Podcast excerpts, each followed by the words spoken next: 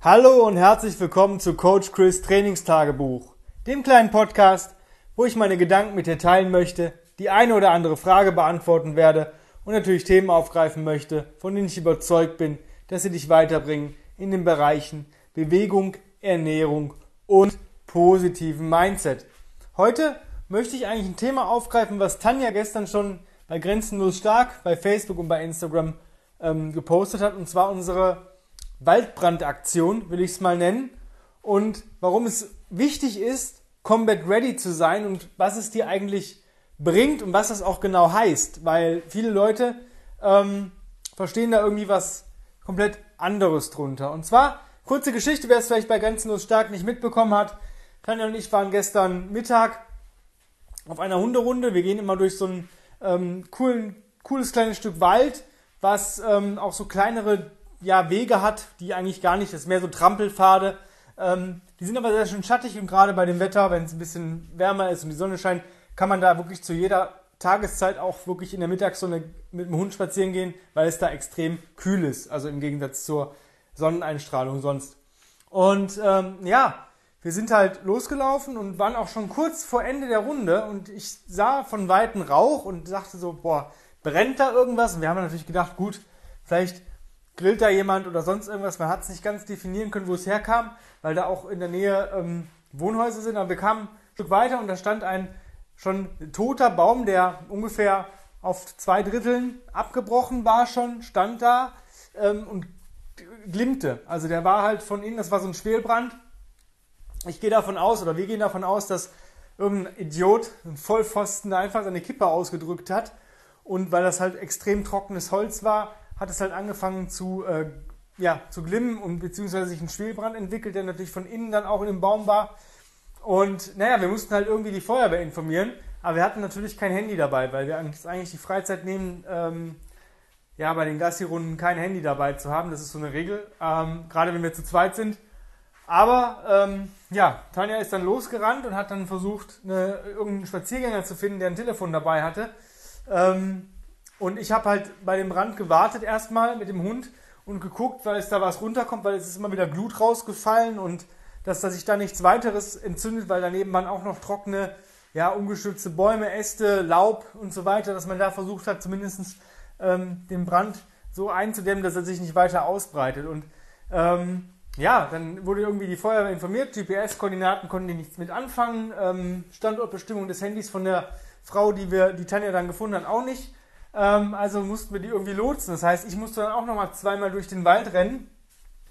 Und ich habe an dem Tag schon meine Bewegungseinheit hinter mir gehabt und ähm, ich musste halt sprinten. Ich musste durch über Gestrüpp, über Stöcke, über Steine ähm, hin und her rennen und auch immer gucken, wo kommt die Feuerwehr. Und dann habe ich die endlich gefunden und dann musste ich wieder zurückrennen, weil die dann von der anderen Seite kam und dann musste ich die da einweisen und es war schon ziemlich heftig ähm, von der Belastung her. Ähm, und wenn ich sag mal, wenn ich jetzt nicht äh, mich regelmäßig bewegen würde, wäre das, sage ich mal, eine Belastung, die extrem gewesen wäre. Ja? Aber ich habe mich immer wohlgefühlt dabei noch. Ähm, und das ist genau das, was wichtig ist. Combat Ready bedeutet nicht, im Training oder in der Bewegung Knallgas zu geben, weil man denkt, man ist der Held und jeder müsste sich zerschießen, damit man fit wird wie ein Elitesoldat. Ähm, es ist genau das, dass man sich halt eben nicht zerschießt, Sachen in den Tank lässt, auf eine wirklich angenehme Art und Weise stärker, ausdauernder, besser wird, ohne dass man es eigentlich so richtig mitkriegt, ähm, um dann solchen Situationen standhaft entgegenzustehen.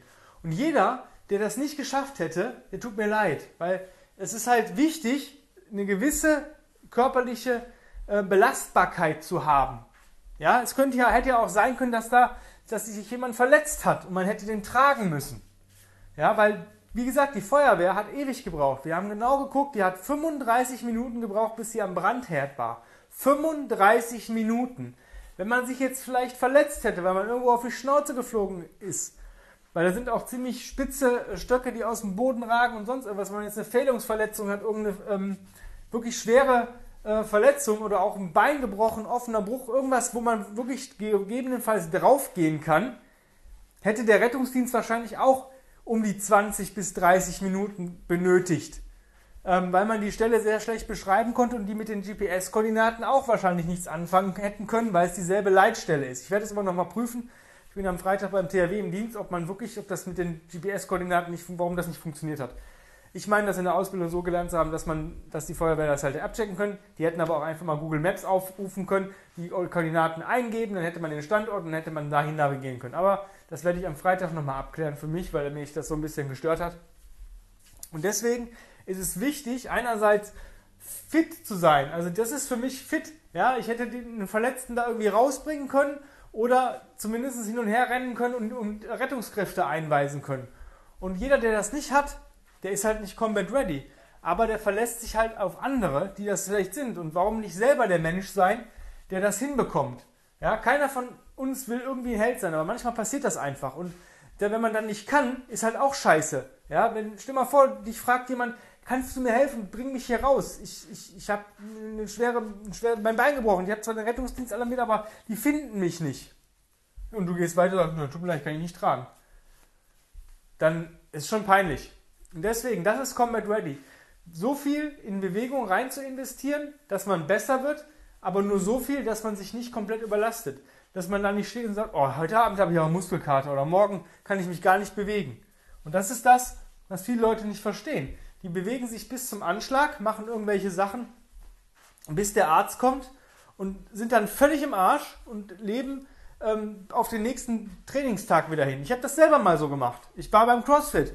Das war so, man hat CrossFit gemacht und hat versucht, bis zur nächsten Einheit bestmöglich zu regenerieren, aber man ist aufgestanden und konnte sich kaum bewegen. Wir haben mal so ein Pfingst ähm, gemacht. Pfingstmontag war das, glaube ich, oder Pfingstsonntag, ich weiß es gar nicht mehr genau. Ähm, da waren dann vier oder fünf Workouts hintereinander weg mit Kraft, ähm, ich glaube Bankdrücken, maximales Gewicht bewegen, Kniebeugen, maximales Gewicht bewegen, Kreuzheben, ähm, eine Fran, keine Ahnung, tausend Sachen, die man da gemacht hat.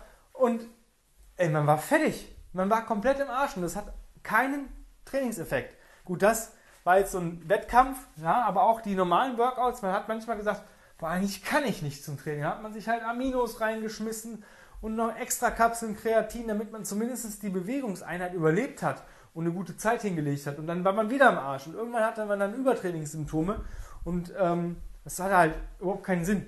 Ja, wichtiger ist, sich so zu bewegen, dass man sagt, okay, ich habe noch was in Reserve.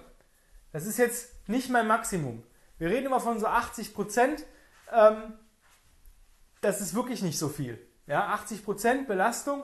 Wenn ich 10 Wiederholungen schaffe, mache ich nur 8. Ich höre auf, solange die Belastung noch sich gut anfühlt. Das ist so ein, Thema. Klar, manchmal ähm, schießt man auch mit einem guten Gefühl übers Ziel hinaus. Es passiert viel, viel seltener, als wenn man bewusst sagt, boah, ich muss alles geben.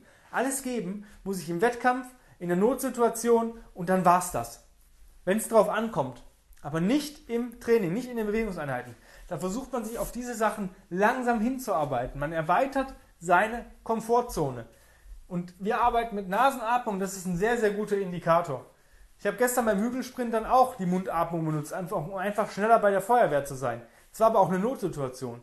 Wäre das jetzt mal eine Bewegungseinheit gewesen, hätte ich wahrscheinlich vielleicht ein, zwei kmh langsamer gelaufen, um den Hügel, sag ich mal, gemütlicher mit Nasenatmung zu packen. Das sollte dir zu denken geben. Also, wenn du sagst, ich muss Combat Ready werden, dann helfe ich dir dabei. Ja? Jeder kann das schaffen. Jeder wird da abgeholt, wo er steht. Jeder macht das, was er kann. Und jeder nutzt das, was er hat bei mir im Coaching. Aber du musst halt auch den Willen haben und auch akzeptieren, dass man vielleicht mal ein bisschen leichter geht und sich nicht halt zerschießt für die nächste Verletzung.